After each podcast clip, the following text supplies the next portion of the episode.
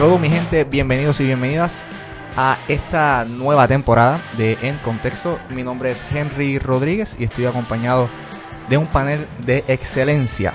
Eh, me acompaña eh, Alondra Negrón, estudiante de Derecho de la Universidad de Puerto Rico. Bienvenida Alondra. Saludos Henry, saludos compañeros y todos los que nos escuchan. Alondra no es nueva en el panel, este, en podcast y episodios anteriores eh, ha estado con nosotros, pero los que sí son nuevos en el panel de San Juan, porque para nuestros amigos que nos escuchan, vamos a tener en esta nueva temporada eh, dos paneles. Un panel en San Juan y otro panel en Ponce. Y en el panel de San Juan tenemos a Luis Marín, natural de Juana Díaz, estudiante de comunicación política y gobernanza estratégica de George Washington University. Luis.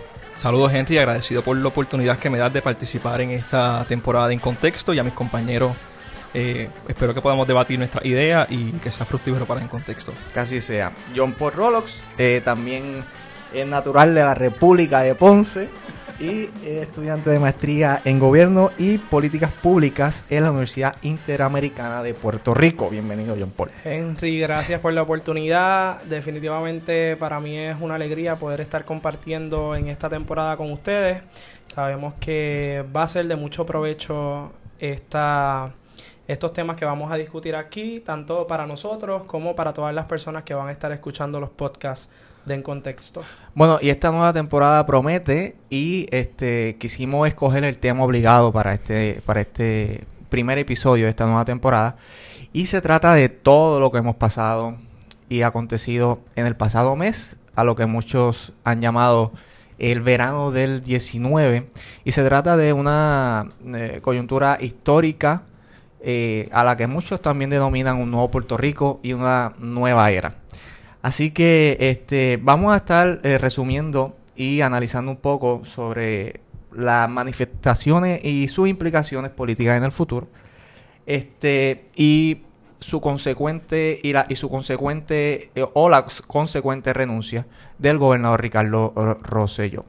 Así que quise dividir esto en tres temporadas, así como si fueran season de House of Cards o Designated Survivor. Este, y la primera temporada vamos a discutirla ahora. Y se trata de las manifestaciones.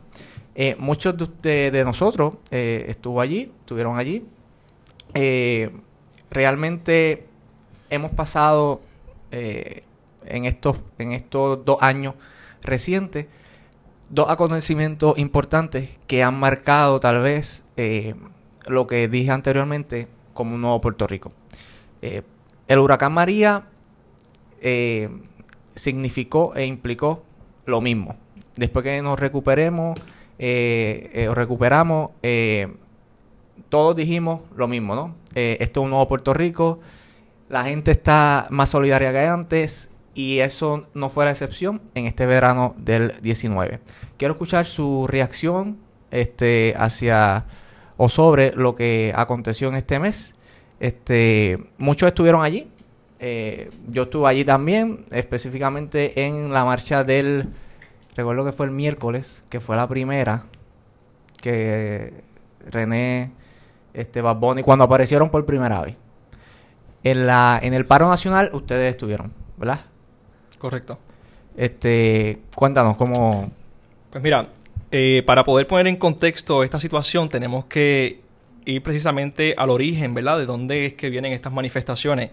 Es importante resaltar que vienen a la luz de una filtración de un chat donde participaba el gobernador con miembros de la alta gerencia gubernamental, donde ciertamente los mensajes que se compartían en el mismo eran, ¿verdad?, de, de- de ataque a diversos sectores del país. Ciertamente, pues eso creó en Puerto Rico unas reacciones que poco a poco se fueron sumando. Eso fue como, como una bola de nieve que va empezando y poco a poco eh, va creciendo, va creciendo y va creciendo. Tanto así que los diversos sectores que fueron criticados o marginados dentro del chat se empezaron a unir. Ciertamente, eh, políticamente hablando, esos sectores representan un tipo de electorado. Por eso es que se pierde el apoyo legislativo, pérdida de apoyo de sectores económicos y pérdida de apoyo de sectores federales. ¿verdad? Recuerdo que esa noche, este, fue el jueves cuando él aterrizó en Puerto Rico, que dio su mensaje después de todas eh, las filtraciones. Bueno, la primera filtración, porque la filtración contundente de chat fue el viernes, después de su mensaje, eh, o sábado, no recuerdo bien ahora. Eh, pero eh, recuerdo que ese jueves él tuvo una oportunidad que desperdició. Y esa es, eh, ¿verdad? Mi opinión. Yo creo que ese jueves, cuando él aterrizó en Puerto Rico y se dirigió al pueblo, debió mm, ser más desprendido y no aferrarse tanto al poder porque tal vez no vio la magnitud de la crisis. Eh, pero yo creo que ese jueves lo primero que tenía que hacer era renunciar a sus aspiraciones políticas en el 2020 y tomar acciones, no palabras, sino acciones contundentes como remover al personal que estaba en ese chat. Y en mi opinión, yo creo que eso hubiese minorado eh, pues lo, lo que se acontecía en ese momento, ¿no? Obviamente, no eh, estoy hablando hipotéticamente porque la historia pasó y sabemos lo que pasó. Pero yo creo que hubiese sido, no sé, una estrategia política eh, más, más factible en ese momento.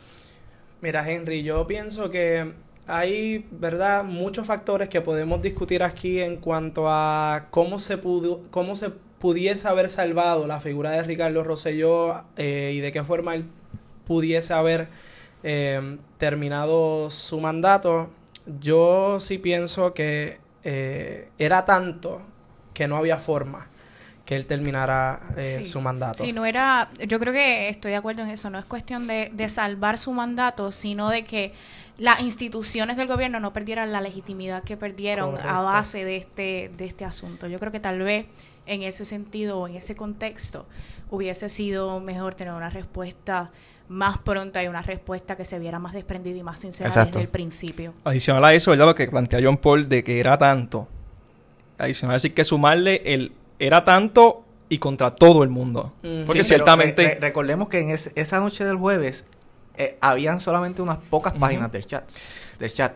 Así que él tenía la opción también de publicar eh, el, El resto del chat completo. y ser desprendido, Sí. honesto y sobre todo arrepentido porque no, no se vio arrepentido. Sí. El problema es que no solamente habían esas pocas páginas del chat. Cuando salió esto, también habían salido las acusaciones de Ah, la exacto. secretaria de Educación y también La la directora directora, de ACES. ACES. O sea, por eso es que yo digo que era tanto. O sea, Sí. tú tenías casos de corrupción que la corrupción en el apellido Rosselló, el pueblo no la iba a tolerar. Y es una realidad. Más entonces las páginas del chat. Adicional a lo que tú planteas, Henry, de que eso fue, ¿verdad? Eh, cuando él llega, cómo él manejó la situación, fue de tal nivel que, que, como tú planteas, era necesario y pertinente que él publicara el restante de- del chat, porque cuando se publica toda la parte, recuerdo que Johnny Méndez hace una conferencia de prensa donde dice el gobernador nos engañó, nos dijo que lo que salía no era, no era que nos atacaba directamente, etcétera. Y ciertamente yo creo que eso fue lo que hizo que todos los sectores le cerraran las puertas. Yo entiendo que hay tres preguntas que nosotros nos tenemos que hacer con esta manifestación del pueblo. Lo primero era, ¿cuál era el mensaje real que querían llevar los manifestantes?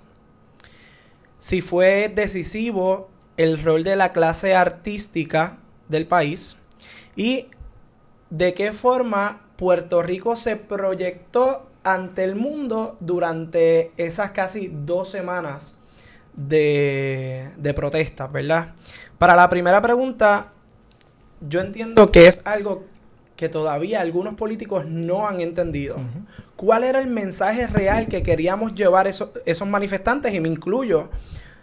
Esto fue la oportunidad que el pueblo les dijo a ellos, basta ya, queremos una clase política distinta, no queremos los mismos... eh, No queremos los mismos patrones que nos han llevado hasta donde estamos. Correcto. Así que por eso me, me sorprendió mucho la actitud del presidente del Senado, Tomás Rivera Chats, cuando tomó su, su turno, ¿verdad? En la sesión que se iba a discutir el nombramiento de Pedro Pierluisi, que ahí atacó a la prensa, atacó a todo el mundo, pero con esta figura de macharrán, de yo soy... Mira, el pueblo dijo, no queremos más esos estilos. Para mí sí fue decisivo el rol de la clase artística, había mucho coraje del pueblo, pero llegar a los números que se llevó sin esa clase artística, no sé si se hubiese logrado. Y por último, yo tuve eh, compañeros que me escribieron de España, de Colombia, diciéndome, John Paul, lo que está pasando en tu país es maravilloso, ojalá que eso pasara aquí, de la forma que llevaron las protestas y lograron su objetivo, así que creo que fueron las mejores dos semanas del lavado de cara de Puerto Rico ante el mundo tras toda la situación que estábamos viviendo. Yo creo que aquí lo, lo más importante eh, en primera instancia es que este, el mensaje que se llevó abrumadoramente, pues no era si es más que para la clase política actual, para la próxima clase política. Correcto. Y yo creo que para los políticos que están acostumbrados a la política tradicional es peligroso. Pero para nuestra generación, pues vemos que se tiraron a la calle, tú sabes. Este, no, no había visto una eh, expresión tan honesta, tan de, eh, desprendida y tan contundente, ¿no? De, Yo creo que el mensaje, eh, sintetizando ¿verdad? nuestra idea, va precisamente a decirle a la clase política del país un derecho constitucional que la dignidad es inviolable. Se metieron con la dignidad del pueblo puertorriqueño y el pueblo puertorriqueño pues tuvo una reacción a esa situación. O sea, toda acción política pues va a tener una, una reacción. Y eso fue lo que pasó en este, en este momento. Eh, la segunda pregunta que hace John Paul es que si fue decisiva la clase artística, pues para mí ciertamente tuvieron un poder de convocatoria. Eh, cuando empezaron las manifestaciones, pues sí había una concurrencia, pero cuando la clase artística se suma, pues que se hacen las convocatorias, todo el mundo se entera. Pues yo creo que el, país entero entendió el reclamo.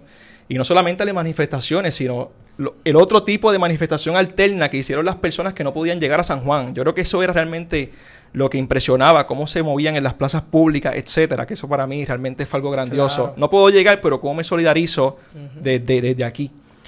Y por tercero, ¿verdad? lo que tú planteas de cómo nos vio el mundo en ese preciso momento. Tuve la experiencia que tuviste de dialogar con personas de fuera del país y ciertamente decían lo mismo. O sea, por años habían pensado que el pueblo puertorriqueño era un pueblo sumiso. Correcto. Pero aquí demostramos que, que no, que, que el pueblo puertorriqueño va a ir a las calles nuevamente si así hace falta para reclamar lo que les pertenece, que es su dignidad, que es inviolable, como planteé al principio. Cuando un gobierno, nosotros por décadas hemos tolerado actos de corrupción, arrestos en consecuencia de ello, pero cuando un gobierno, eh, como, como menciona Luis, eh, vulnera el primer derecho fundamental consagrado en la Carta de Derechos de nuestra Constitución, que es la dignidad, yo creo que ese es el mensaje más contundente. O sea, no te burles del pueblo puertorriqueño. Eh, no menoscabe esa dignidad de los boricuas porque esto es lo que pasa. Así mismo es. Y el puertorriqueño, como bien lo decía, no se caracteriza a nivel histórico por ser un pueblo reactivo, por ser un pueblo de tirarse a las calles como de otros países, como en otros países lo han hecho. En el momento en que pasó todo esto, yo me encontraba fuera del país. Yo recuerdo que que cada vez que yo entraba a las redes sociales era abrumador verlo todo. Entonces desde afuera yo pude ver lo siguiente. El simple hecho del chat y de lo que estaba pasando, aquí no vamos a involucrar a la clase artística, el simple hecho sí creó indignación en el pueblo y el pueblo sí se iba a mover, o sea, independientemente de la clase artística. Sí tenemos que decir que la clase artística con su poder de convocatoria fue quien logró organizarlo de la manera en la que, en la que estamos y y también darle una exposición a nivel internacional, porque muchos de esos artistas pues también tienen otros seguidores. Claro. ¿Cómo, ¿Cómo lucimos a nivel internacional? Yo, bueno, yo recuerdo estar en, en diferentes países y al decir que era puertorriqueña, la gente lo primero que decía, tú eres de Puerto Rico, ahí es donde están las protestas, o cuando el gobernador renunció, ahí es donde el gobernador renunció.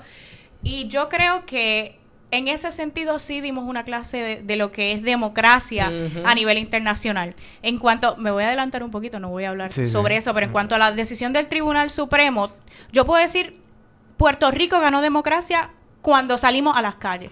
En cuanto a, en cuanto a la decisión del Tribunal Supremo, no se trata de ganar, sino de, que no se lacerara. Pero ganamos cuando salimos a las calles. Y por otra parte, ¿verdad? Eh, fue muchos políticos de en, esos días pues veían la, la renuncia del gobernador Rosselló de manera inminente, pero no sabíamos cuándo iba a pasar.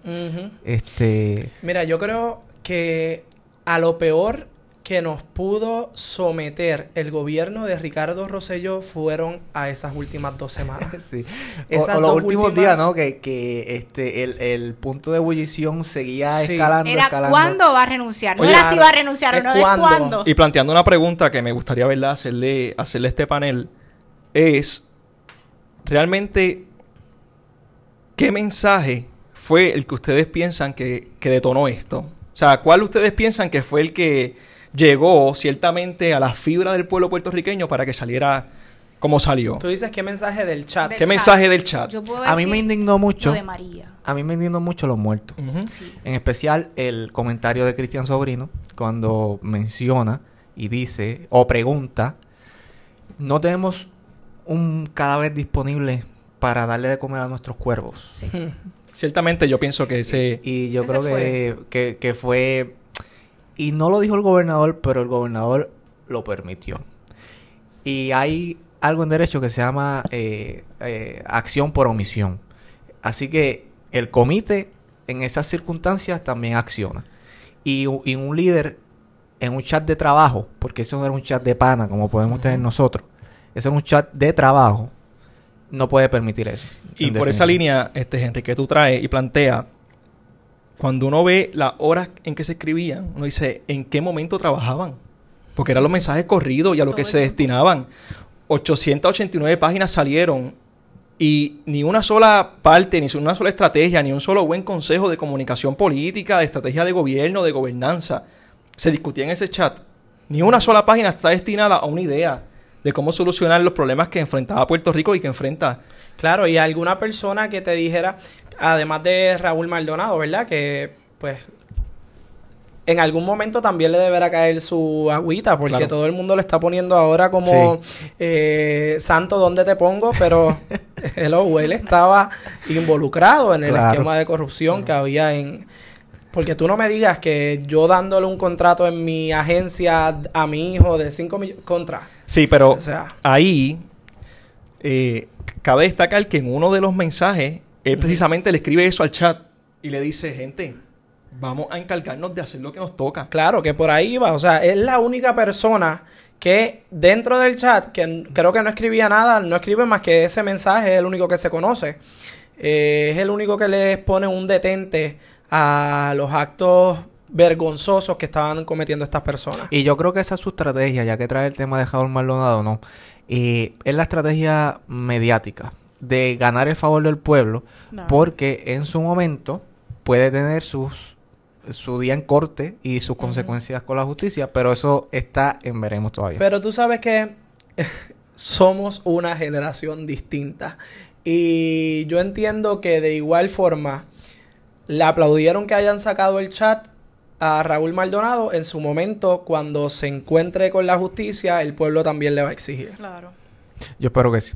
Esperamos. Eh, este, sobre la renuncia del gobernador, el mensaje en concreto, eh, yo vi un mensaje muy editado, extremadamente editado. Muy mal editado, Está de hecho. perdón, perdón, es verdad, muy mal editado.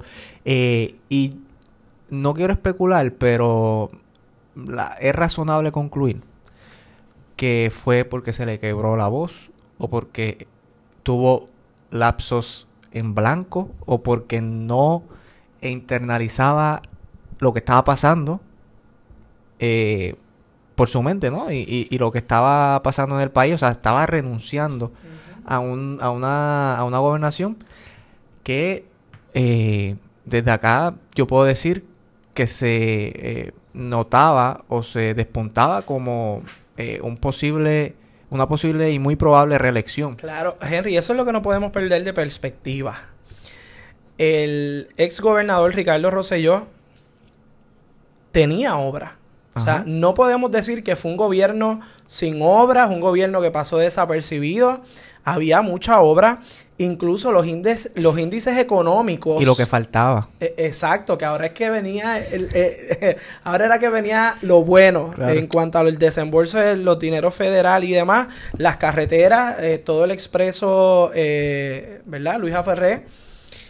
había mucha obra de parte del gobierno de Ricardo Rosselló, que eso incluso le podríamos eh, dedicar otro programa. Y yo creo que, programa. que- que ese vis a vis, o sea, ese cara a cara entre mi buena obra de gobierno y la gente me va a recordar por un nefasto chat, Claro. yo creo que eso es Sí, pero devastador. ciertamente en cuanto al mensaje, hay que reconocer que él demostró que no quería renunciar. Que fue porque se le cerraron todas las puertas, porque en el mensaje Claro. él empieza mencionando su gestión. Claro. Sí. Claro. Y segundo, eh, lo vi muy robótico. O sea, que no sé, realmente no vi su emoción. Y ciertamente que había una obra, pero también hay que acudir a decir y ser justos que, que ese presupuesto al que estaba llegando fue por, por precisamente el desembolso federal por el paso del huracán eh, Irma y María. O sea, que ese detalle hay que tenerlo bien presente. Eh, ¿Qué creen de, del hecho, verdad, de que, que trae Luis, eh, de que se le cerraron todas las puertas, eh, no, no quería renunciar, era inevitable. Y, y- y además de eso, el liderato de su partido, del Partido Nuevo Progresista, también le cerró la puerta. Se sentía solo. Mira, Y, y eso fue lo que yo vi, un gobernador desolado y asediado, sobre todo asediado. pero como dicen en mi pueblo, se lo buscó. Y aquí hay que ir quizás al principio de su, de su administración. Yo creo que el chat, porque esto fue la administración de los chats, eh, y no es del presidente del Senado, ¿verdad? Sino de los chats de Sí, WhatsApp. porque empezamos por un chat. Sí, Correcto. Fue precisamente aquel chat de eh, WhatsApp donde estaba la secreta- subsecretaria Subsecretaria. de la gobernación, la licenciada Ista García, y ahí estaba también un juez, William Villafañe. estaba William Villafañe, y ¿qué pasa? Tan pronto salió ese chat, el gobernador le pidió la renuncia a todos los que estaban en el chat. Mm, muy diferente a lo que hubiese Claro. pasado con otras personas o otros líderes que defienden a su grupo hasta más no poder. Que esa decisión, el pueblo obviamente se la aplaudió a Ricardo Rosselló ujú. a despedir. Por lo tanto, estas personas dijeron, no, cuando algo aparezca aquí, Ricardo Rosselló no me va a defender, así que yo voy a abandonar el barco cuando sea. Y ciertamente, John Paul, eh, se le cierran las puertas porque en el chat de Telegram él dice de lo que coge hasta los mismos de él. Ajá, Claro. claro. ciertamente, cualquier estrategia que tú quieras traer después para mitigar ese daño. Es Realmente- imposible porque yo te voy a decir, me quieres coger de lo que tú que dijiste en el chat que me querías coger. Y ciertamente, después que pasó la situación que él llega a Puerto Rico, justamente eh, intentó utilizar una iglesia para limpiar su imagen. Yo creo que ese detalle es- también es bien... Ciertamente se le iban a cerrar las puertas. Eh, vamos a suponer que el mensaje de cogemos de hasta los nuestros no hubiese estado ahí. Como quiera se le hubiesen cerrado las puertas porque defender la figura del gobernador en ese momento para cualquier correligionario, como dice aquí el compañero, hubiese sido un suicidio político para entonces para los demás. Así que definitivamente el hecho de que se, filtra- se filtrara el contenido de ese chat significaba que el gobernador se iba a quedar sin el apoyo de los mismos suyos. Sí. Bueno, y el final de la primera temporada llegó. El gobernador Rosselló finalmente renunció, no de manera inmediata, como se ha hecho en los precedentes eh, en Estados Unidos que tenemos, eh, ¿verdad? Que los el presidente Nixon, que fue el más reciente, dejó todo listo y después de dejar todo listo fue que Nixon renunció. Eh, eso no fue lo que hizo Rosselló. Eh, Rosselló dio su mensaje y dio la efectividad o anunció la efectividad de su renuncia. Eso de renuncia prospectiva que se, se- se oye por ahí, eso no me gusta y suena como a disparate porque una renuncia Eh, no, no- no es efecto- no es prospectiva. Eh, lo, lo que tú anuncias es una fecha de efectividad, ¿verdad? Y hay que recalcar, Henry, cómo se va. Porque tengo aquí una noticia de la periodista Adriana de Jesús Salamán de periódico Noticel que tiene como, como nombre la nota la última piña repartida por Rosellón Nevare. Y ahí reseña que dio más de 200 contratos en la rama ejecutiva, equivalente a unos 80 millones durante su última semana en el cargo. O sea que eso es un dato también que, que, que alarmante. O sea, me voy, no hago una transición efectiva, no traigo el otro grupo a la mesa. Realmente como se hace una transición donde se hace un informe, etcétera. Sí. Eh, eso no, a mí no me, no me sorprende, te digo por qué. Todos los gobernadores en la última década han hecho lo mismo cuando dejan la gobernación. Lo que pasa es que las circunstancias que, que traen a Rosselló a renunciar, pues son muy distintas eh, a los demás gobernadores. Pero todo en el último mes de su gobernación, los últimos dos meses de su gobernación, han hecho lo, lo propio, han repartido eh, billetes y contratos, han dado indultos a Tutiplén y han Este hecho dio 15. 15. Este, y que, que también hay un misticismo porque no sabemos a quiénes se, se indultó. Este, Yo creo que sería pertinente preguntarnos si como asunto de gobernanza para el futuro, ese último tiempo de mandato, si ya tú anunciaste una renuncia, pues cómo se podría buscar la forma jurídica de, de, Mm. de poner un límite, vamos. Porque eso de que me voy y antes de irme, pues entonces gasto todo el presupuesto del que viene o algo y, y realmente pues nos quedamos cojos eh, el- el- la, la- la mitad del año fiscal siguiente. O sea que eso Bueno, que- por, que- por, por ley, o no, sé, no estoy seguro si por mandato constitucional, pero sí sé que lo, lo en el año electoral tú no puedes gastar más del 50% de presupuesto. Así que el gobernador que está no puede eh, excederse de, de esa cantidad. Eh, lo que pasa es que cada gobernador, hasta que no se va, pues le ampara todas las prerrogativas, poderes y facultades que le concede la Constitución. Así que en ese sentido, pues va a ser un, un poquito Sí. un poquito complicado. Tal vez no, eh, si nos salimos un poquito de lo que es la legislación y la asignación de fondos, también podemos destacar que en, en esos últimos días de mandato también se notó tanto, ¿verdad? Ese ese rencor, vamos a ponerlo así, que, que había contra los líderes legislativos y, y ese, va- voy a tomar acciones a mi manera y no voy a, a tomarlos en consideración, no me voy a reunir Me con quiero llevar a todo el mundo por frente. Yo Sobre quiero 20 dejarle a días. ustedes el problema. sobre 20 días sin que la prensa supiera realmente de, de él, hacer, hacer una entrevista efectiva donde él pudiera dirigirse al país. O sea, eso, Sí, los fue- últimos días fueron No, básicamente... Este último día, el día de la renuncia, que citan a la prensa para las 5 de la tarde o algo Fa- así. fatal. Y después, tres horas después, sale sobrino por una no, no, puerta. este, eh, no era sobrino, eh, Cristian Sobrino se fue, este. No, perdón, eh, el el- otro, ¿cómo se llamaba el de asunto? No, Gerandi no, no. no, no, no, no. Ya se nos va el nombre, pero ya, ya, ya regresará. Maceira, Maceira. Maceira. Maceira. Anthony Maceira. Pues sale Maceira de aquellas puertas y dice, mira, va a dar un mensaje. No sé a qué hora, No sé pero qué lo hora, va- pero lo va a dar. Por Dios, eso fue una falta de respeto. Cuando, cuando yo vi a la prensa gritarle al secretario de Asuntos Públicos, Sí, sí. yo dije, eh, espérate, Está fuera de control. está, esto está fuera de. Recalcando la labor excelentísima de la prensa del país, que esas personas estaban en turnos de 12, 14, 16 En horas. que estuvieron dentro de las manifestaciones, que, que quedaron muchos atrapados. Con el de- Rey Charlie por... por Ah, no, por la- claro. Digo, ahí, recalcando ese ya. buen trabajo y también algo que me molestó mucho, y este, eh, esto va directamente a la prensa, fue las especulaciones. Sí. Aquí la prensa dio las especulaciones como si fuesen ciencia cierta y entonces eso yo entiendo que aportaba a la desesperación del país. Eh, mira, yo entiendo que hasta que no tengas una noticia corroborada, por favor, no ni lo menciones. Ahora, ahora que tú lo traes, yo pensaba en esos instantes, con, ¿verdad? Un poco con una mente maquiavélica, que alguien detrás de todas esas especulaciones, había alguien detrás de eso. O sea, había una estrategia para hacer quedar a la prensa mal. Y adicional, hay que plantear de que justamente las democracias mueren en la, en la oscuridad. Y eso de que tú planteas de, de la prensa, que es un dato que ciertamente hay que destacar, que posiblemente hay alguien detrás. Eh, y hablando precisamente, ¿verdad?, de, de ese dato de la prensa, que es bien importante resaltarlo, él se va también estampando su firma en dos leyes controversiales, que justamente reduce la obligación del Estado de hacer públicas sus acciones y limitando de facto los derechos constitucionales al derecho de información. Que eso también ha sido una noticia que ha pasado por, lo deba- por, por debajo en esta semana.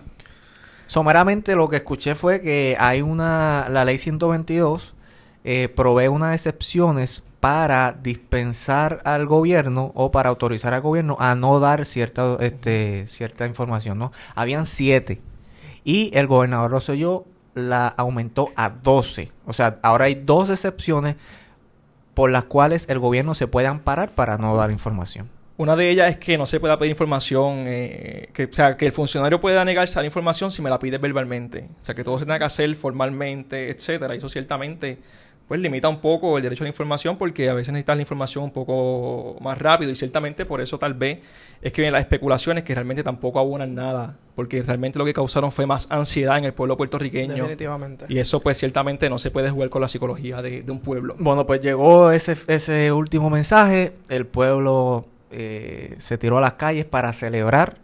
eh, y pasaron unas semanitas, unos días muy interesantes. Y llega el 2 de agosto, 2 de agosto del 2019. En ese día, la Cámara de Representantes de Puerto Rico, en sus prerrogativas de, de consejo, de consentimiento, perdón, eh, para eh, confirmar al nominado secretario de Estado Pedro Pierluisi, celebra una vista pública de varias horas, como de tres, tres horas y media por ahí. Eh, muy interesante. No vamos a reseñarla porque eh, fue mucho, mucha, mucha información. La vista pública termina como a las 3 y 30 de la tarde aproximadamente. Y a las 5 y 20 aproximadamente, él... eh, No me gusta llamarle gobernador, porque es que no, para mí nunca fue gobernador, pero el licenciado Pedro Pierluisi eh, juramenta y toma la posesión al cargo de, Mira que sobre eso, la jueza presidenta del Tribunal Supremo se expresó hoy cuando le preguntan si lo, lo podríamos considerar gobernador y ella pues lo que básicamente ella expresa es yo no me quiero meter en el sentido de que él lo hizo amparándose en una ley que en su momento era válida, que posteriormente fue declarada inconstitucional, pero que en su momento pues fue válida. Y además de la declaración de inconstitucionalidad de la ley, también declararon nulo su juramento. Y por eso es que Sí, sí, lo, claro. nulo, lo, lo nulo nunca existe. Sí, Claro, pero ¿no? y de sabemos que más adelante vamos a, a entrar en, en- en la discusión de, de, de todo, la discusión legal Ujú. per se de esto, pero hay que recalcar que esa la Asamblea Legislativa, en- eh, principalmente la Cámara de Representantes, se reúne porque el ex gobernador Ricardo Rosselló Convoca. convoca Una sesión extraordinaria. una sesión extraordinaria para que así se confirme a el licenciado Pedro Pierluisi Urrutia. Es decir, el gobernador Ricardo Rosselló de alguna forma estaba validando que Era necesario el consentimiento de ambas cámaras legislativas Claro. Para que ese eh, nombramiento Claro. Fuese se- válido. Eh, El, el, y, y- y gracias por traerlo, porque para mí el argumento de Pierluisi sobre el nombramiento en receso hubiese tomado más fuerza si el gobernador Rosselló no hubiese convocado a sesión extraordinaria. Correcto. ¿Por qué? Porque en derecho hay algo que se llama eh, actos propios. Tú no puedes ir contra tu acto, contra tus propios actos. Así que el gobernador convocó a sesión extraordinaria reconociendo explícitamente, no tácitamente, o sea, explícitamente. Reconociendo las prerrogativas que tenía la Asamblea Legislativa de eh, Consejo de Consentimiento. Así que eh, yo creo que no había si mucha nosotros salida. nos hubiésemos dado por válido lo de el nombramiento en receso, como muchos pensábamos, mira, Ricardo Rosselló lo podía nombrar a las 4 y 59, renunciar a las 5 y a las 5 y 1, eh, Pedro Pierluisi podía juramentar como gobernador. Exacto.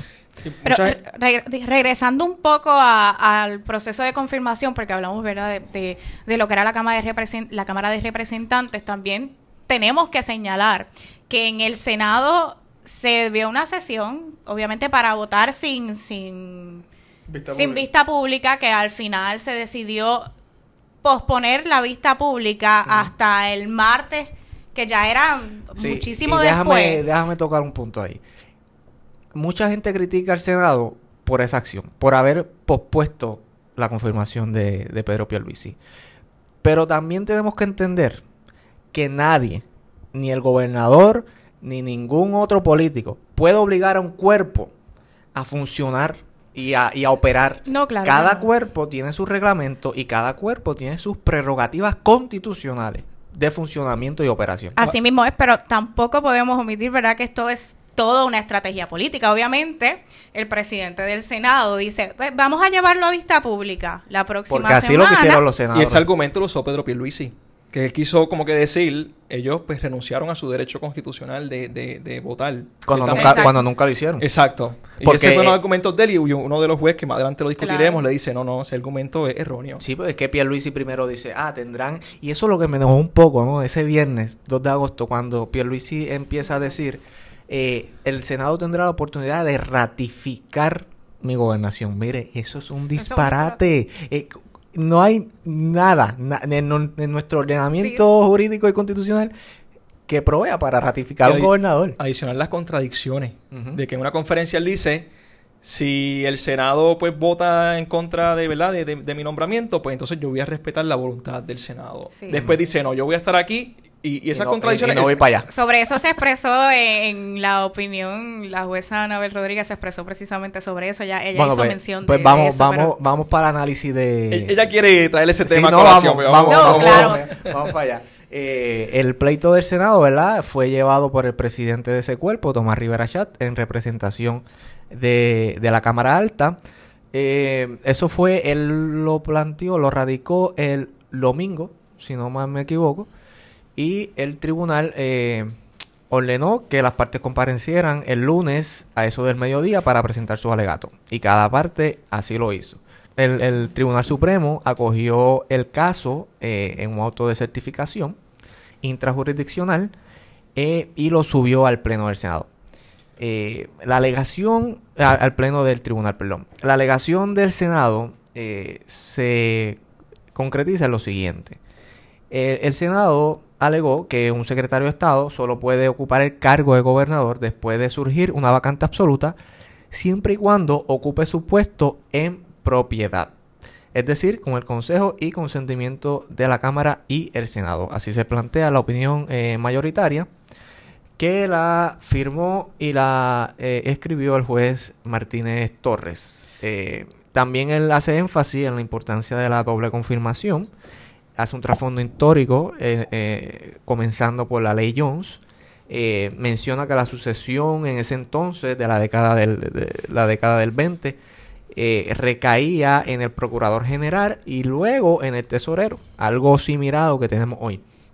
La recomendación inicial en la Asamblea Constituyente era crear un vicegobernador, el puesto de vicegobernador electo, quien presidía, quien también iba a presidir el Senado y votaría solamente en caso de empate, tal y como se hace en, eh, en Estados Unidos. En Estados Unidos se hace exactamente esto. El vicepresidente corre en el ticket con el presidente, pero también el presidente, el vicepresidente a su vez es el presidente del Senado y solo votará en caso de, de, empate. Lo que se nombra en, en, el, en el Senado Federal es un presidente pro tempore.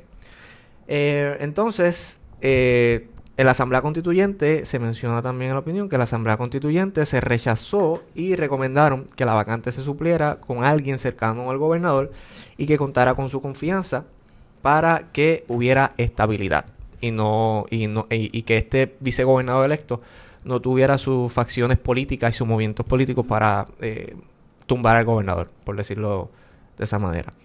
El delegado del Partido Popular, Víctor eh, Gutiérrez Franqui, eh, propuso eliminar eh, la figura del vicegobernador. E interesantemente, la idea era que si faltaba más de un año para las próximas elecciones, se convocaría a una elección especial. Pero finalmente eso quedó sustituido por el lenguaje actual de la sección 7, artículo 4. Que yo creo que eso es un detalle importante porque tal vez podamos retomar la discusión sobre ello. Es decir, si falta más de un año y, la, y el gobernador renuncia o se incapacita o muere, se pueden convocar eh, eh, elecciones especiales. O, eh, por otro lado, si lo que resta es menos de un año, pues seguimos con el, con el secretario de Estado. Eso fue lo que se discutió en la Asamblea eh, Constituyente. Pero ese no es el esquema actual, ¿no? Lo traigo como método de, de discusión y, y tal vez posibilidades constitucionales. La- las minorías socialistas y republicanas de entonces fav- favorecían el puesto del vicegobernador, eh, pero se optó por la participación indirecta, es decir, la confirmación de Cámara y Senado. En la Constitución de Puerto Rico solo hay dos figuras que requieren esa doble confirmación el Contralor de Puerto Rico y el Secretario de Estado. Eh, para asumir el cargo de manera permanente se requiere confirmación. Para ejercerlo de manera interina no es necesario los requisitos de edad y residencia. Esto es importante porque, o sea, de manera interina, eh, mucha gente nombraba a, Pedro Pierluisi como un gobernador interino. Y eso no, pasó porque no el, gobernador había una, eh, había una vacante absoluta a la gobernación de Puerto Rico. No era una vacante temporera, como puede ser el viaje del gobernador o, u otras circunstancias la posición de entonces, del entonces secretario de Justicia, y ahora vamos a hablar sobre los méritos de la, de la opinión. Eh, en la opinión mayoritaria eh, se, se, enfatiza claramente que la posición del entonces secretario de Justicia, licenciado Roberto Sánchez Ramos, es incorrecta. Y el, el juez Martínez Torres pues lo trae por la discusión de la ley 7 o la enmienda a la ley 7 de 1952. Eh, se introdujo una, enmienda en el 2005 y esa enmienda, es importante recalcar que fue esa enmienda la que el Tribunal Supremo declaró inconstitucional. Porque aunque la ley no tiene cláusula una, de separabilidad. una cláusula de separabilidad, eh, ellos también dijeron que no importa, cualquier ley puede no puede tenerla y aún así podemos declarar parte de la ley eh, inconstitucional. Eh, para poner en contexto, ¿verdad? El pleito del Senado, tenemos que traer la colación que, se tiene que tener un respeto al sistema republicano de gobierno, que básicamente se compone de tres ramas de poder, la ejecutiva, legislativa y judicial, y que tienen unas prerrogativas cada, cada, cada eh, rama de poder que no pueden eh, cruzarse por otra para no afectar las prerrogativas de, de una de las ramas. Básicamente ahí es que surge, ¿verdad? El pleito, que era una de las controversias que, que, pues, le, da, origen a esto, ciertamente me di cuenta que la decisión del juez Martínez Torres no empieza el caso explicando eso y lo deja un poquito para el final de su, de su decisión. Él empieza con unos eh, recursos legales. Sí, es lo, común que es definir cómo llegó ahí el, tracto procesal. Por eso quise traer el contexto que pues básicamente tiene que haber, ¿verdad? Para que venga toda esta controversia, unas instituciones democráticas reconocidas eh, jurídicamente, que son pues, nuestras tres ramas de gobierno, que tienen una separación de poderes y que ciertamente prevaleció el sistema de pesos y contrapesos de nuestra constitución. Sí, es precisamente... Ay, disculpa. No, disculpa. Es precisamente cuando vemos la, la opinión del tribunal y cuando vemos las distintas opiniones, en casi todas se hace mención de lo que fue la convención constituyente, de lo que fue el diario de sesiones. Y se habla muchísimo, porque se trata de buscar entonces el espíritu de la ley, ¿no? Se habla muchísimo de esa instancia en la que se está eh, preponderando entre la figura de un vicegobernador o un secretario de Estado. El vicegobernador sería electo, pero se llega a la conclusión, y, lo voy a citar en, mis propias palabras, dicen, pues esto otro puesto con mucho sueldo, mucho y poca responsabilidad. Sin embargo, el secretario de Estado que tenga sus funciones propias y que sea capaz de llenar esa vacante. Ahora bien, ¿por qué es que se requiere que el secretario de Estado tenga las dos confirmaciones? Ya que no es un oficial electo por el pueblo, pues por lo menos que sea lo más democrático posible y sí tenga la confirmación de ambas cámaras que fueron electas por el pueblo. A esa, ¿verdad? Lo que, tú planteas, en el diario de secciones que también he citado aquí, ellos traen que, que para justificar la legitimidad democrática de la sustitución de un funcionario que no está sujeto a elección, es la confirmación precisamente por parte de los cuerpos legislativos que representan y sustituyen la elección popular. Claro, eso es, esa, esa vendría siendo, eso subsana, ¿verdad? Esa, esa pequeña crisis de no haber sido electo por el pueblo y estar gobernando. Nosotros votando legitimamos sus posiciones y en representación nuestra, pues entonces ellos ejercen su prerrogativa. Me, Rolo, ¿quieres mencionar algo? Sí quería mencionar algo, pero realmente no recuerdo ya lo que. Ay, bendita, te interrumpí. Discúlpame. Lo que me llama poderosamente la atención es que en la opinión mayoritaria, esto se subsana a las otras opiniones de conformidad, pero en la opinión mayoritaria, el alegato de Pierluisi sobre la nominación en receso se queda un poco en suspenso. Y el, y el, y el juez Martínez Torres no logra o no quiso eh, concluir esto de manera tajante porque él, él lo que dice es que la convocatoria a la sesión extraordinaria no hizo más que reconocer que un nombramiento de receso no puede ser razón para trastocar el fino balance de peso y contrapeso.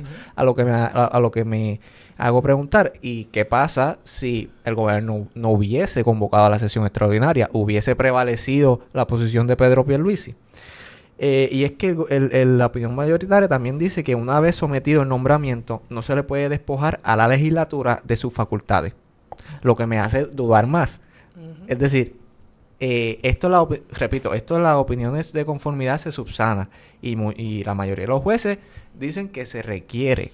Eh, me gustaría, Henry, que, ¿verdad? Para los amigos que nos están escuchando y que quizás no tienen un conocimiento en la materia del derecho, eh, que les expliques a ellos cómo llega el Tribunal Supremo a tener que resolver esta controversia y también qué es la opinión de, mayoría y también la opinión de conformidad. Cuando usted radica un pleito, un caso en el tribunal de primera instancia, usted tiene eh, a, su, a su disposición un remedio que se llama el auto de certificación intrajurisdiccional. Eso es lo que quiere decir que el Tribunal Supremo, eh, usted le somete esa certificación, el Tribunal Supremo lo evalúa y si cuenta con los méritos y los requisitos, que son muy pocos, eh, entre ellos tener notoriedad pública, este, el tribunal en el, el Tribunal Supremo en pleno acoge, es decir, sube ese expediente del TPI, del Tribunal de Primera Instancia, y ve el caso. Entonces, sobre las opiniones de conformidad concurrente y disidente, la, de, la diferencia recae en que la de conformidad, eh, cuando un juez emite una opinión de conformidad, está conforme con toda la decisión, es decir, con el razonamiento jurídico del tribunal y con la conclusión, con ambas cosas. La concurrente. La concurrente, por su parte, es cuando solo estoy concurriendo con la conclusión más no así con los fundamentos jurídicos. Con el razonamiento que tú utilizaste para llegar a esa conclusión, tal vez yo no estoy de acuerdo. Yo tengo mis propios fundamentos, pero llegamos a la, misma conclusión. Y eh, la opinión disidente es ninguna de las anteriores. Estoy, no estoy de, acuerdo, desacuerdo con total desacuerdo con, todo lo, anterior. Me gustaba eh, precisamente... Sí, no, y gracias por preguntarlo, claro. porque es importante. Y básicamente lo que hablabas de la certificación y los requisitos, además de ser de alto interés público, es que hay una urgencia que ciertamente aquí pues la vía.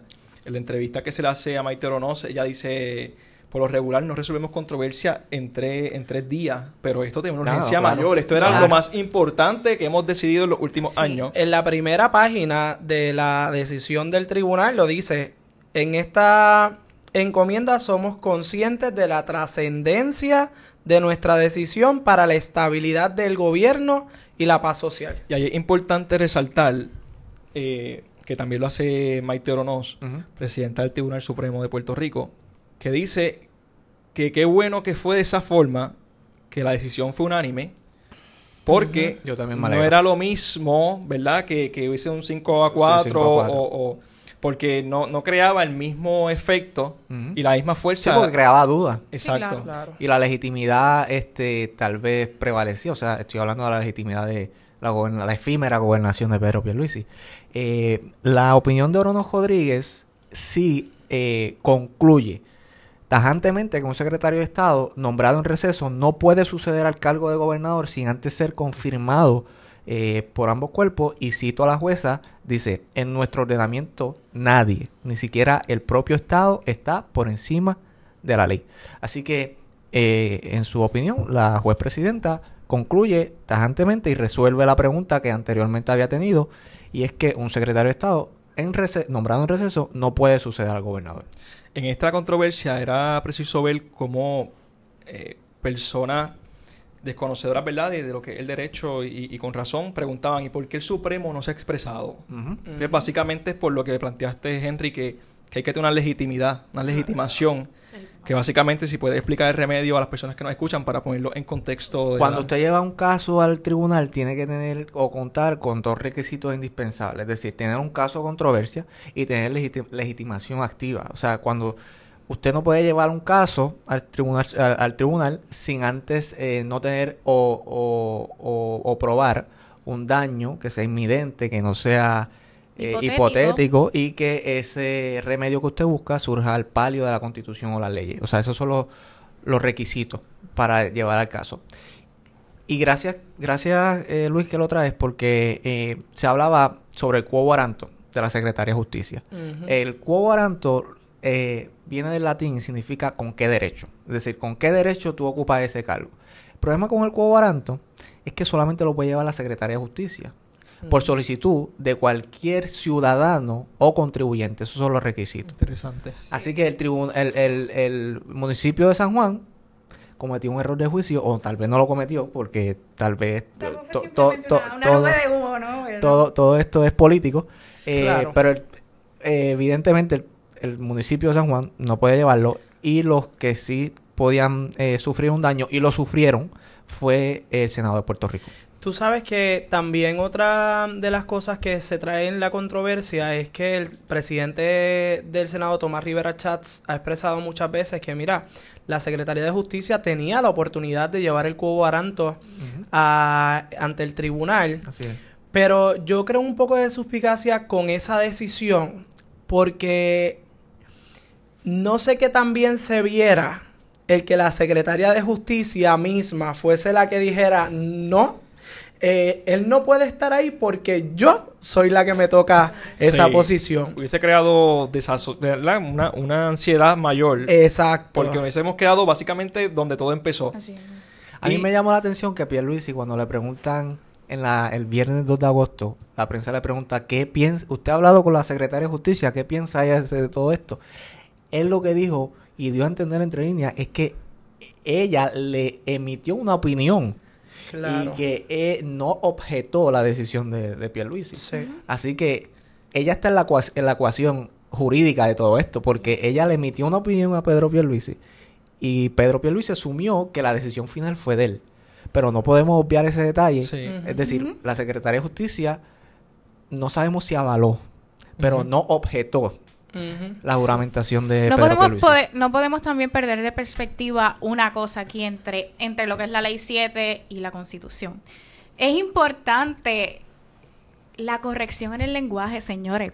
Estamos hablando de una ley 7 que en la exposición de motivos te está resaltando el que el secretario de Estado tiene que tener la confirmación de la Cámara y el Senado y luego, a, a ver, no fallo en mencionar el artículo, no lo tengo aquí a la mano, El te dos- el- el- menciona bueno, el, el el- artículo es sí. el 1. El 1.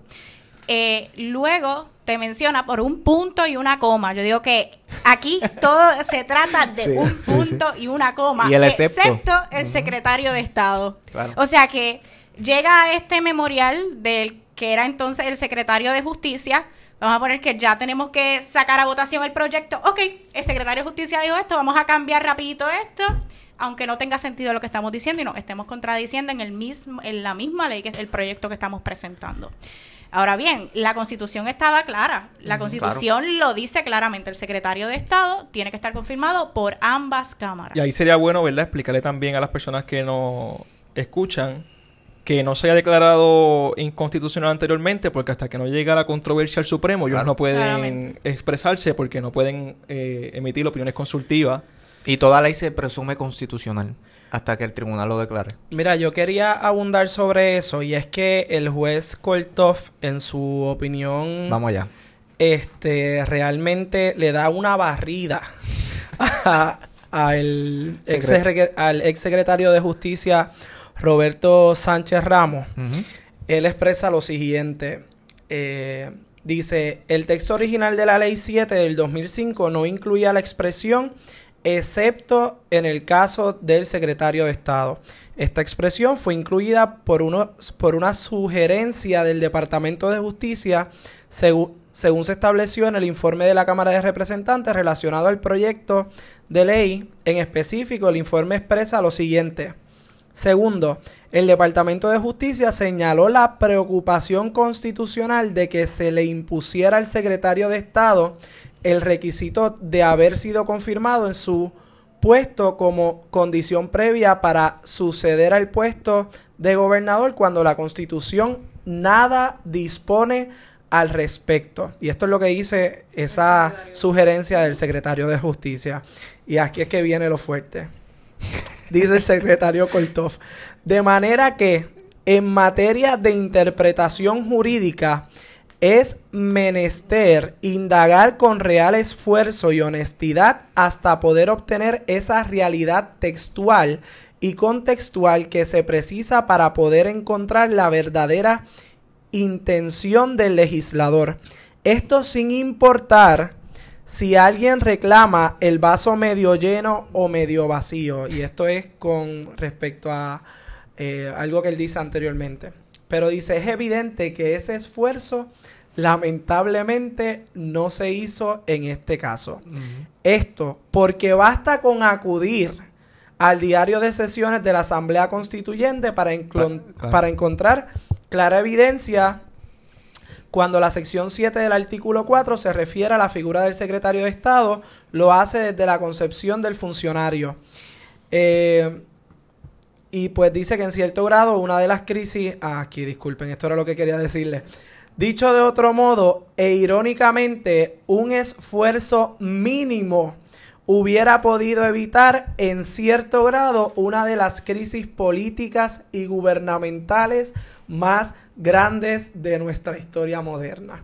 Es decir, que el juez Kortov le dice al ex secretario de Justicia, si usted simplemente hubiese hecho un esfuerzo mínimo. Por leer la constitución. Claro, pues no hubiésemos llegado a esta crisis donde nos encontramos. Y a eso, ¿verdad? Esa, esa alusión que hace John Paul, ahí tenemos que plantearnos de que con la constitución tenemos que ser cuidadosos a la hora de proponerle algún tipo de cambio con, o alguna ley suplementaria, porque ciertamente eso fue lo que trajo esta controversia cuando la constitución en eso pues, pues era clara en ese sentido. Ese es el problema cuando creamos proyectos de ley, creamos leyes y las hacemos para reaccionar a la situación del momento. Porque no podemos olvidar que en, esa circunstancia histórica había un gobierno compartido, había una situación también con ese nombramiento de secretario de Estado. Entonces, creamos una ley para temperarla a, este momento, pero no vemos que a futuro... esa puede, eso puede traer repercusiones. Y uno de los jueces establece eso mismo, que la constitución no se puede ver por conveniencia. Claro, claro. Y el, el, juez Colón Pérez cita el cuarto diario de secciones de la Convención Constituyente diciendo que las constituciones de los pueblos son más que una ley ordinaria. La constitución es la ley que gobierna al gobierno. Y luego dice que, que si el gobernante de un país estuviera facultado a elegir su sucesor o posible sucesor, sin una garantía mínima de consentimiento democrático, no habría mucha diferencia entre nuestro sistema de gobierno y una monarquía. En una monarquía no vivimos. Esa es una de las citas que él eh, plantea en su, en su decisión. Sí, porque ese argumento de lo del nombramiento en, en receso, es decir, que el gobernador que se va, estamos en receso, puede elegir básicamente a quien quiera y quien quiera es el que se va a quedar gobernando. O sea que si el gobernador quería dejar a Elías Sánchez, como era un nombramiento en receso, entonces Elías Sánchez podía gobernar. Eso también era una de, las de las controversias que Por su parte, la jueza Pavón Charneco dice, y cito, estos nombramientos, refiriéndose a los nombramientos en receso, no pueden ser razón para trastocar el fino balance de pesos y contrapesos que sostiene a nuestra estructura política. Y obviamente eh, comparte la determinación de inconstitucionalidad del, eh, de la opinión mayoritaria. A mí también me estuvo curioso cómo comienza el juez Kortov con su opinión. Eh, porque realmente nunca había leído una opinión donde fuese explícito la creencia religiosa del juez. Y entonces él dice en la primera página, confiemos primero en Dios y en lo que nos ha dicho en su palabra. Provisión que permanece inalterada y serena, como sereno permanece el Cordero de Dios en nuestro escudo. Legado de Fernando de Aragón e Isabel de Castilla, los católicos. La iglesia del Cordero sobre la Biblia. Además, los padres de nuestra ley suprema, nuestra constitución, hicieron una excelente provisión para situaciones como las que vivimos en el ámbito político y gubernamental de, en la actualidad. Sí. No, el juez Cortó es muy religioso. Sí, eh, eh, no, y si duele las decisiones previas, leer la jurisprudencia de él, siempre se ha caracterizado un poquito porque tú puedes ver esa... Él era pastor o es pastor, y pero... muy poético, de hecho. Y la pregunta que tenemos que hacer, viendo todas estas opiniones, es la siguiente. Y es si analizar si quien falló aquí fue la Constitución. Y como decía este la jueza presidenta del Tribunal Supremo, si que si estaba en crisis la Constitución o fue una crisis política.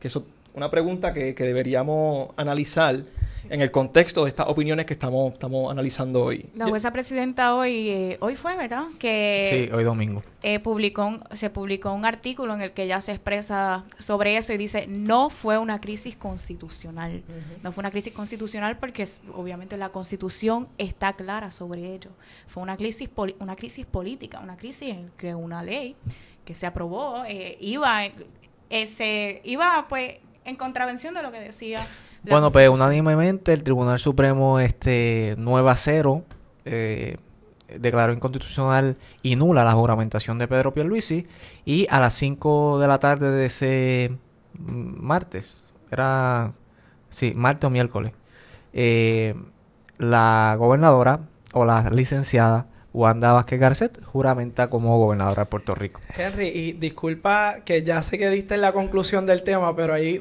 una, hay algo de la opinión del juez Estrella Ah, que no quiero dejar pasar por alto y es donde ahí también entonces se ve que los jueces ponen en sus decisiones eh, no solamente sus creencias religiosas, pero también políticas. ¿Qué dice Él concluye diciendo, en nuestra menguada democracia, producto de la relación colonial con Estados Unidos, resulta medular que este tribunal custodie al máximo el proceso democrático que el pueblo tiene dentro de esas limitaciones.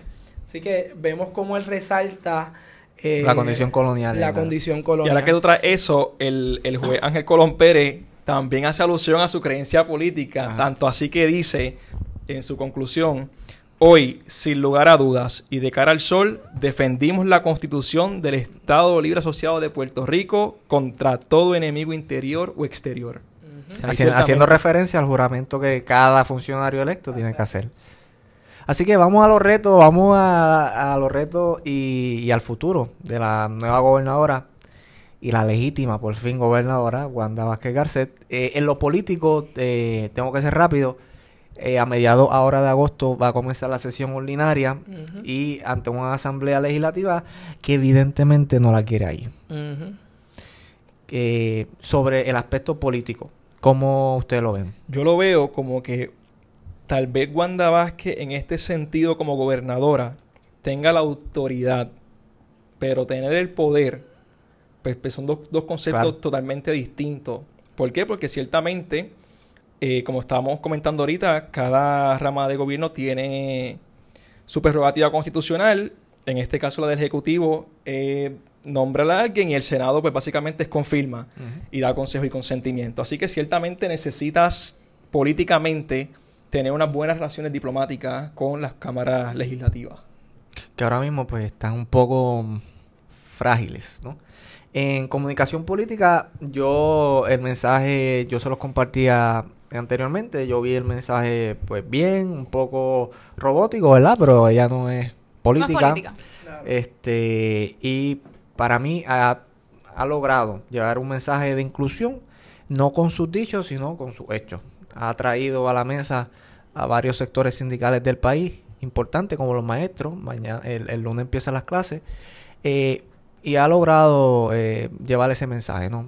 Este, Sí. No sé cómo lo ven ustedes. También se reunió con el ex gobernador Alejandro Ah, García también. Padilla y eh, con el ex gobernador eh, Romero Barceló, Eso que quienes conocemos sabemos que a Romero Barceló se le había tenido como aparte de eh, poder dar quizás Su consejo. su consejo a las decisiones de política pública y demás y así que creo que fue para ella políticamente correcto traer a Romero Barceló para decirle quizás a esa gente también del Partido Nuevo Progresista que se estaban eh, echando hacia un lado, ¿verdad? Porque como Ricardo Rosselló era eh, una persona joven y demás, ciertamente se había dejado eh, a un lado quizás las canas que puede tener una persona. Yo quiero invertir básicamente, ¿verdad? El, el análisis de esto. Primero quiero ir con las entrevistas que se le han hecho.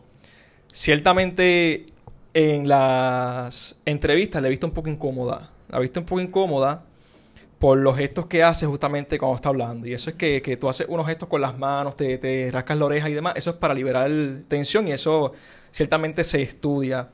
Por otra parte, en su mensaje, para mí que el mensaje, aunque sí fue robótica, sus palabras fueron bien acertadas. O sea, fue un mensaje que realmente quiso hacer un clic con la ciudadanía, diciéndole que reconocía la ansiedad del pueblo, que se solidarizaba con sus causas, que era de escuela pública. que actuaba apegada a la ley, 32 años de, de servicio público. Que no es política, que es jurista, Que tiene que tenemos que resaltar la conciencia social y sobre todo ella misma reconoce los retos que tiene al decir que tiene que convocar los diversos sectores, tanto el legislativo como los sectores económicos, que tiene que trabajar con un diálogo conciliador y que tiene que trabajar ciertamente con los fondos de reconstrucción. Que eso es muy importante. Yo creo Eh, que una de las cosas que ella más ha resaltado en todas las entrevistas que ha dado es hablando de los manifestantes. Es decir, yo me voy a hacer de ustedes y lo que va a reinar aquí o lo que va a imperar aquí es la voluntad de aquellas personas que un día marcharon. ¿Qué?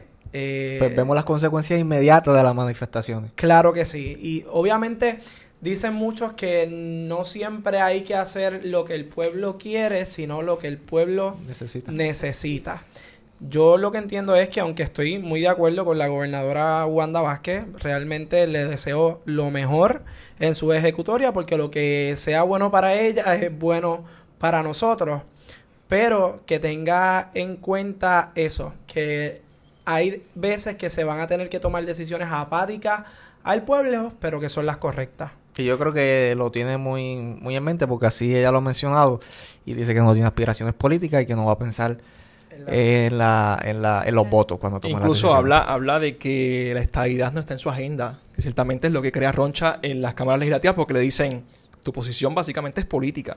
Sí. Aunque debemos reconocer que cuando tú eres gobierno, debes dejar a un lado un poquito esa parte para poder gobernar para todos y todas. Lo que pasa es que en el 2016 se refrendó en la urna un plan de gobierno. Claro, claro. Y no debemos olvidar que ella es parte de la administración pasada, cual sea que sea, la de Pierluisi o la de... de ya son tantas las administraciones ella, pasadas. ella es parte de esa administración y, y debe darle continuidad al plan de gobierno Claro. que se refrendó en la urna. Y ciertamente yo, a pesar de que tenemos que reconocer, como tú bien estableces, John Paul, que tenemos que desearle lo mejor independientemente quién sea la persona que esté al frente de nuestro gobierno, porque a medida de que esa persona triunfe, triunfamos todos. Ciertamente tenemos que desearle lo mejor, porque a medida de que le vaya mejor a ella, puede, puede. Pero la- la- el conflicto aquí viene que el Senado, pues, a mi entender, también tiene sus razones para dudar de su capacidad de llevar a cabo la gobernación.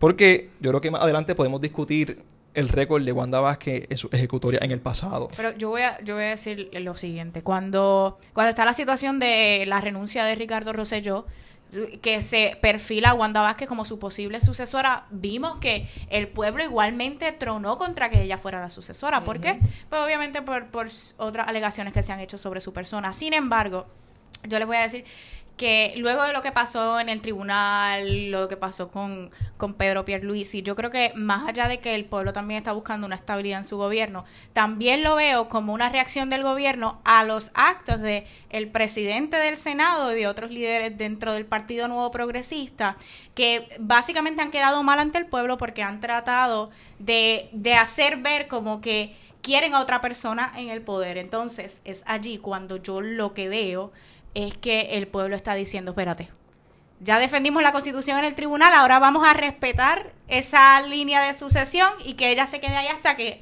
hasta que termine. Vamos a respetar lo que dice la constitución. La gobernadora también tiene dos vacantes cruciales que tiene que llenar. La, la del secretario de Estado y la del secretario de Justicia. Como sabemos, son a ellos los que le corresponde la los próximos dos eslabones en la cadena de sucesión. Eh, y también tendrá que nombrar a un nuevo contralor. Porque la contralora se va el primero de julio del 2020. Así que le toca a la licenciada Wanda Vázquez nombrar a, un, a una contralora o, contralor. Y también le toca nombrar a una directora de ética que se va antes, de, antes que termine este año. Así que, y en el caso también de, eh, ah, en el caso del secretario de justicia, es importante porque es el secretario de justicia quien convoca a un grupo de ex jueces del Tribunal Supremo para crear una terna y de esa terna sale el director de ética gubernamental. Así que aquí tenemos un tranque de grandes proporciones. Necesita del Senado para gobernar. y si no me y Rivera ya lo sabe. Eh, no sé si hay unos jueces del Tribunal Supremo que también se van ahora. Eh, la próxima es Rodríguez Rodríguez, pero no es este año. Ah, el cuatro años que viene. Así que el próximo gobernador en el 2020 tendrá una vacante en el Supremo. No, y tenemos que, recordar que la controversia con, con, Tomás Rivera Chats viene precisamente de unas acusaciones que ellos hicieron mutuamente, que tuvieron una controversia, tanto así que, que, que Wanda Vázquez tuvo que, que visitar el tribunal Así Pero la primera, ¿por qué fue? Porque Wanda Vázquez investigó lo de los empleados fantasmas del Capitolio. Bueno, cuando ella compareció ante el tribunal, por, bueno, porque el FEI erradicó tres cargos, eh, dos de ética y una del Código Penal, por intromisión indebida en la investigación. esa fue después que ella, porque esto fue un tome y dame. Primero ella como que le dio el puño a Tomás Rivera Chats, que no recuerdo si realmente fue por lo de los empleados fantasmas o algo así. Entonces como que vimos que Tomás Rivera Chats le contesta, digo, y Digo, fue el no voy a entrar exacto, no voy a entrar en esa especulación. Wanda Vázquez anteriormente ha dicho que esos organismos investigativos le creaban un rancho a cualquiera. Lo había dicho anteriormente en entrevistas radiales. Yo creo que esas expresiones la van a perseguir en este proceso. Miren, otras vacantes que tiene la, la secretaria. Representante ante la Junta de Control Fiscal. Importante. Director de AFAF. Importante. Presidente del Banco Gubernamental de Fomento. Toda la parte económica. Sí, sí. gobierno. director de PRAFA. Ajá. En Washington, proceso de recuperación, que necesitamos una voz fuerte allá. Director de ACES Salud. Administración de Servicios. Director de AFI, que, es la Autoridad para el Financiamiento de Infraestructura. Importante. Importantísimo. Secretario de DACO. Presidente del Instituto de Cultura Puertorriqueña y en su círculo más interno tiene que nombrar al secretario de Asuntos Públicos y a los dos secretarios de la, al secretario de la Gobernación y al subsecretario de la Gobernación. Así que volvemos al origen. Ella solamente eh, hasta ahora ha hecho tres órdenes ejecutivas. La primera fue la designación de Luis Augusto como administrador de la fortaleza. Y hay una designada secretaria de justicia que es Grisel Santiago Calderón, que era la subsecretaria de justicia, mientras Wanda Vázquez era la secretaria. Y que plantear que, que se nos escapó ahorita la decisión de Martínez Torres. Él señala que la decisión, citando uno, un caso, tiene que contribuir a la paz social. Y ciertamente la renuncia de Ricardo Rosselló y las acciones que se han tomado actualmente no necesariamente representen eso, sino que ahora se supone que, el pueblo puertorriqueño se, haya dado cuenta de su poder y así lo reclame. Pero ciertamente, si lo que queremos es limpiar nuestras instituciones, democratizar más nuestro gobierno, esto está empezando.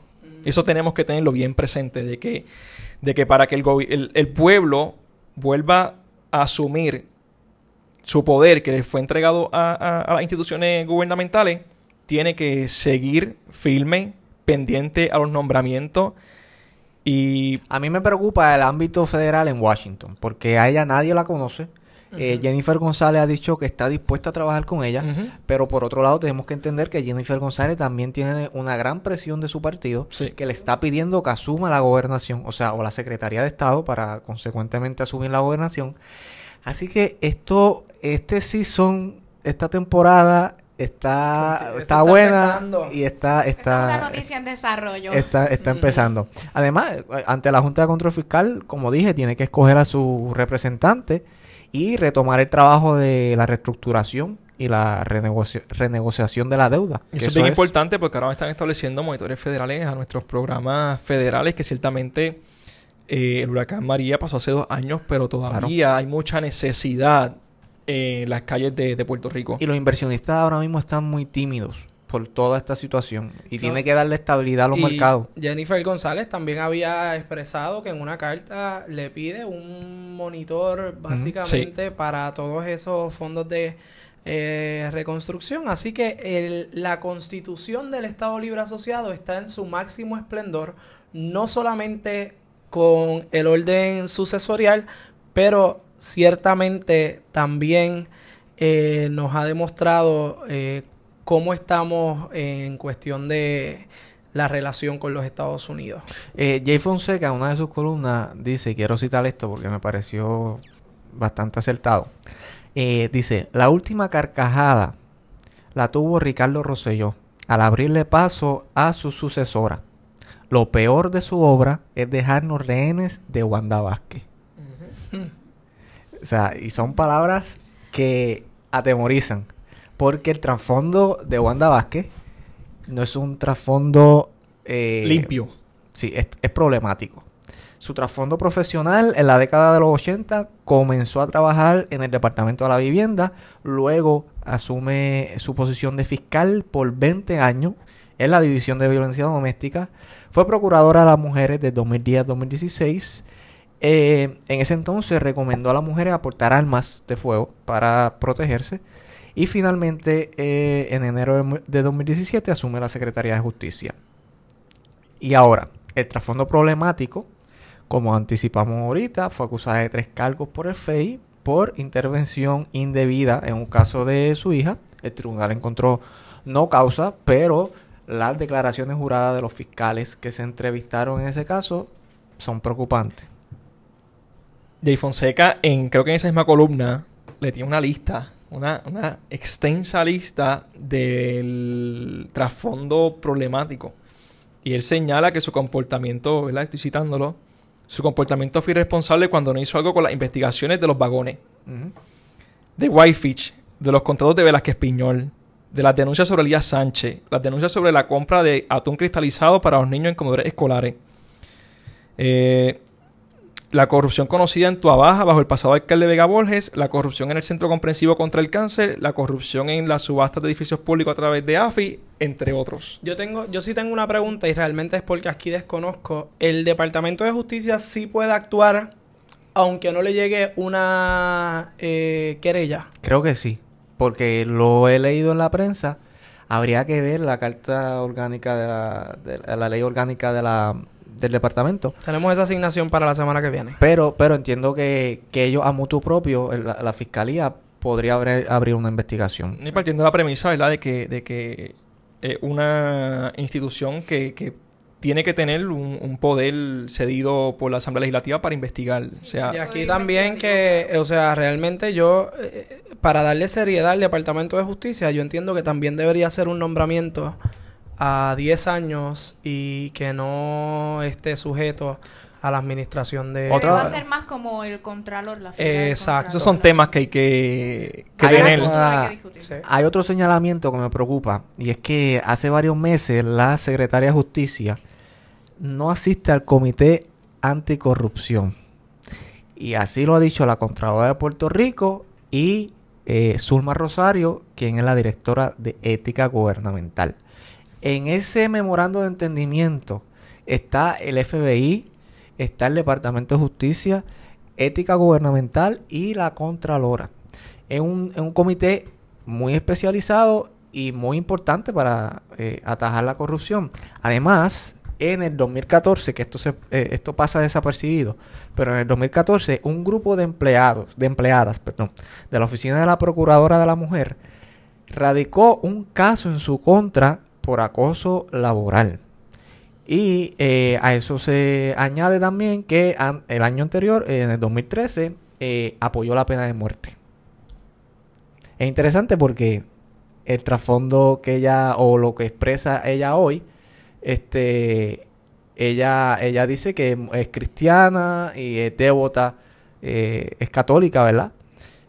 pero esta fuente o esta noticia que leí de la BBC dice que en el 2013 ella apoyó la pena de muerte. Habría que preguntarle si fue un contexto diferente o tal vez está sacando de... de A lo mejor están sacando de palabras. contexto, de contexto lo que dijo, pero también tenemos que tener que es una realidad social la que vivimos en el que las personas, por alguna razón, las personas que son más conservadoras eh, se, se han destacado por apoyar la pena de muerte cuando si tú eres pro vida, ¿verdad? Tú tienes que ser pro vida tanto por la persona que está por nacer, pero también por la persona que está viva. Sí. La asignación, John Paul, no la dejé para, para el próximo episodio, sino que la hice. Ah, muy bien. Y es que la ley orgánica del Departamento de Justicia establece en los deberes que tiene el secretario, que los voy a buscar por aquí rapidito. Que supongo que, que, que a motu propio el, el secretario puede... El artículo 11, facultad para investigar. El secretario y los funcionarios y empleados en quienes delegue llevarán a cabo las investigaciones que sean necesarias y adecuadas para el ejercicio de las facultades que le concede esta ley y quedan autorizados para entrevistar testigos, tomar juramento y declaraciones. Las citaciones serán expedidas por los fiscales, procuradores y abogados designados o aquellos funcionarios o empleados en que el secretario delegue tal facultad. Asimismo, podrán extender citaciones bajo apercibimiento de desacato y requerir la comparecencia de testigos y la presentación de evidencia documental y de aquella evidencia que consideren esencial para el conocimiento cabal del asunto bajo investigación. La licenciada Wanda Vázquez Garcet estaba facultada en ley para eh, eh, iniciar una investigación criminal contra todas estas cosas que, que dijimos y no lo hizo. Así que eso pone en entredicho y le da cierta validez al Senado para dudar de, de- de- de ese nombramiento. Hay que destacar que también el Senado tiene facultades para investigar e interpelar a, Claro. a- a las personas que estaban en el, en el grupo. Bueno, pero les, da- o sea, ahora tienen, ahora tienen eh, dudas sobre el nombramiento, pero no tenían las dudas cuando la confirmaron. Bueno, eh, su trayectoria ahora abona a la duda del Mm, presidente del claro. Senado y a todos los senadores. Y la lista que es yo destaqué... punto- es un punto válido, ¿no? Tal vez el Senado le dio la oportunidad y Wanda, pues tal vez no, o la licenciada Gar- eh, Vázquez Garcet no, no, no lo aprovechó. Y la lista que destaqué, que mencioné de la columna de Jay Fonseca, pues ciertamente ha sido una vez, estaba en sus funciones como secretaria de justicia, que no fue antes de, de su confirmación. Ujú. Bueno, eh, con esto cerramos, amigos. Eh, les recordamos que eh, deben o pueden seguirnos por las redes en Facebook, Instagram y Twitter con el usuario arroba en contexto PR. Estamos así en todas las redes. Y además también estamos estrenando las suscripciones por Messenger. Pueden entrar a nuestra página o escribirnos por Messenger. Escriban la palabra empezar y así van a recibir eh, en su inbox todos nuestros contenidos y análisis. In- eh, invitar a todos nuestros, ¿verdad? Todas las personas que nos sigan a que estén pendientes al próximo Infopod, donde vamos a discutir eh, el embargo o eh, el bloqueo que le ha impuesto Estados Unidos a el gobierno de Venezuela. Adicional a eso, ¿verdad? Como entramos en algunas cuestiones jurídicas, tenemos que destacar que si las personas que nos escuchan tienen algún tipo de planteamiento o pregunta, que la hagan llegar eh, por Facebook para nosotros poder hacer atender su reclamo y poder explicarle, ¿verdad? Con una columna que publiquemos o, o algo de su interés. Eso, eso está muy, muy bien, importante. Bueno, amigos, amigas, eh, gracias por escucharnos. Eh, será hasta una próxima ocasión en este podcast que llamamos En Contexto. Hasta luego.